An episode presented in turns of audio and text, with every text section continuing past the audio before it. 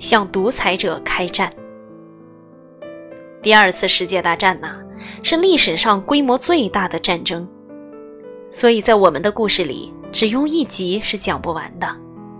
今天，我们也接着讲关于二战的故事。在法国沦陷之后，在德国进攻的所有国家中，只有英国还没有被征服。即便在不列颠空战之后，也没人敢确信纳粹军是否还会入侵英国。毕竟，他们只是把德军赶出了英国，而并不是赢得了战争。没人相信英国人完全靠自己就能击败德国，除了英国人自己，他们拒绝屈服，仍然试图击败德国这支世界上最强大、最训练有素、装备最精良的军队。英帝国在其他地区的领土也派兵来援助英国。但是这些国家，比如加拿大、澳大利亚、南非、新西兰和印度，都远在海外。如果从海上过来，就容易成为德军潜水艇的目标。他们会在水下用水雷击沉冰船。不但墨索里尼率领意大利站在德国这边，日本也拥护德国。此时的日本正在中国烧杀抢掠，无恶不作。没有一个国家能确定自己不会受到攻击，谁会是下一个被占领的国家呢？大家都忐忑不安。就连距离欧洲近五千公里、远在大洋对岸的美国，也感到有加强防卫的必要。不但要扩充军队，美国的工厂也要加紧赶制坦克、飞机以及其他的军事装备，还要为海军建造新船。不过，大型的现代化军队不可能在短短几天中就能实现人员扩充、完成人员训练、完善装备。要实现这些目标啊，不要说几天了，几个月那都不够。它需要长年累月的努力，而军舰的完备比完善军队所需要的时间还要更长。幸运的是啊，罗斯福总统曾带领人民为可能发生的战争做过准备。而在一年后，美国就被袭击了。就在德国忙于在法国、丹麦和挪威建立新秩序，同时试图用飞机征服英国的时候，意大利也在攻打希腊和埃及。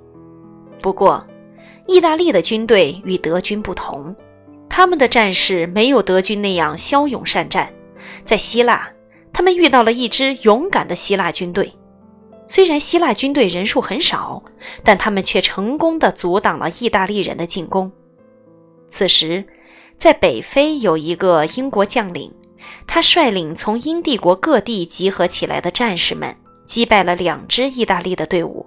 虽说意大利军队的人数啊，有他们队伍的五倍那么多，这样，埃塞俄比亚就从意大利的统治下解放了出来，重获自由。但是，在意大利军队失利之后，德国也出兵希腊，并且在三个星期之内就占领了希腊。他们还派兵去了北非，和那里的英军交战。这场战争一打就是三年。之后，希特勒又突然对苏联发起了进攻。你可能会觉得希特勒这样做很愚蠢，因为苏联不但面积辽阔。军事力量也很强呢，就连拿破仑也不能攻占它。不过呀，希特勒考虑的可不是这些。他知道，如果征服了苏联，德国就能得到大量的石油、小麦、木材和矿产。除此之外，他还认为苏联有可能会进攻德国，因为从纳粹开始向外扩张之后，苏联就一直在建立大型军队。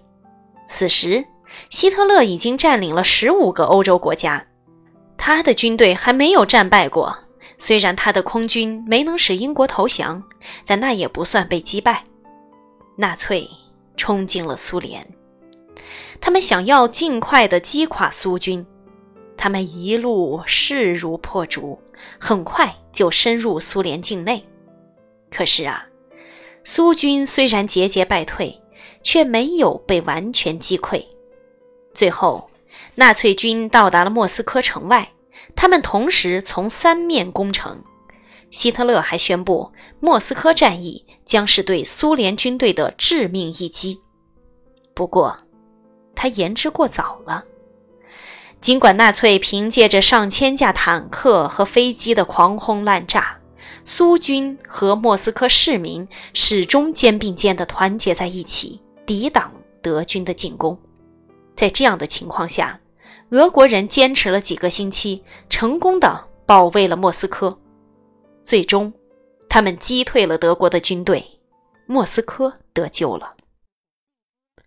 可是，阻止德军占领莫斯科，并不是赢得了战争。苏军和之前的英军一样，都只是把德军赶走而已，还没有彻底打败他们。几乎整个欧洲啊，仍然在德国和意大利的控制之下。就在苏军把纳粹军赶出莫斯科的同时，日本突然发难了。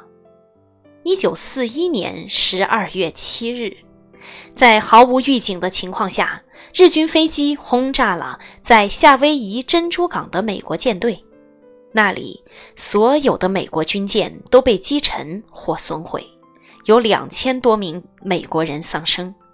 第二天，英美正式对日宣战。四天之后，德国和意大利对美国宣战。美国还没有准备好同时对付德国和日本，因为军队还没有完全训练好，新的舰队也还不能完全替代在珍珠港毁掉的那些军舰。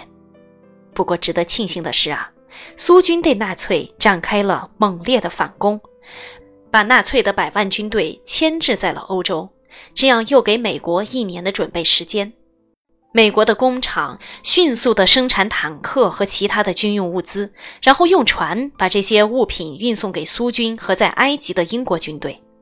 而此时的日本一直没有停下侵略的脚步，他们攫取了属于美国的菲律宾群岛，他们占领了英国海军在新加坡的海军基地，他们夺下了属于荷兰的东印度群岛。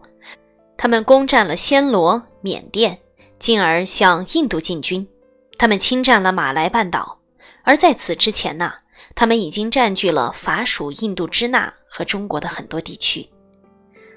你可以在地图册，或者是地理书上，或者是地球仪上找一下亚洲的地图，看一看这些地区的位置，你就能看到日本在亚洲的战线有多长。然后在太平洋的地图上，你还能找到日本占领的那些岛屿，它们都离日本非常远。这些岛的名字听起来也非常奇怪和陌生：关岛和威克岛、新几内亚岛、布干维尔岛和瓜达卡纳尔岛、基斯卡岛等等。日本在进攻这些地方的时候，都遭到了顽强勇敢的抵抗，比如。在菲律宾群岛战役中，美军和菲律宾战士战斗到了最后一刻，直到他们几乎全被杀光。还有一小部分人逃到了山区，他们只要一有机会就出来打击日本侵略者。罗斯福总统和丘吉尔首相决定先击败希特勒，再收拾日本。于是，美军和英军被派往北非，与那里的德军作战，并击败了德军。然后。他们开始进攻意大利，大批的美军和英军聚集到英国，他们从英国出发，乘飞机去轰炸德国，与德国空军展开了对决。最后，在一九四四年六月，英美联军为进攻德国的主力部队做好了准备。他们在德怀特·艾森豪威尔将军的率领之下，穿过英吉利海峡，在法国的诺曼底海岸登陆。他们与德军展开了浴血奋战，击退了德军，并一直追击他们，从法国到了德国。法国、比利时和荷兰恢复了自由，再一次成为独立的国家。同时，一直在另一方与纳粹作战的苏联军队也取得了胜利，他们一路把德军打回了德国老家。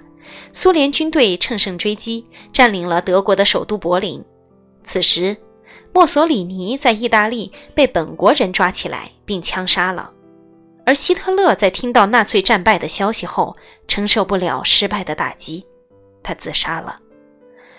可怕的纳粹军最终被击败了。可是战争带来的恶果，是世界上很多地方的人变得无家可归，饥寒交迫，不得不从其他国家那里寻求食物救济。在世界的另一边，对抗日本的战争仍在继续，空战、海战和陆地战争接连不断的进行。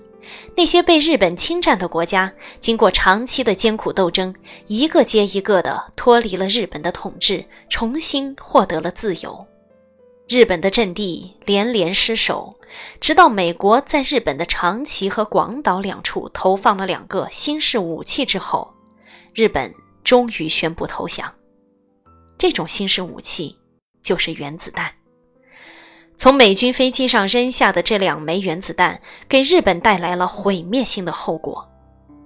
原子弹的杀伤力极强，据统计呀，遭原子弹轰炸而死亡的人数将近三十万。德国在一九四五年五月正式投降，日本在同年的八月也宣布投降。历史上规模最大、最恐怖的战争就此。结束了。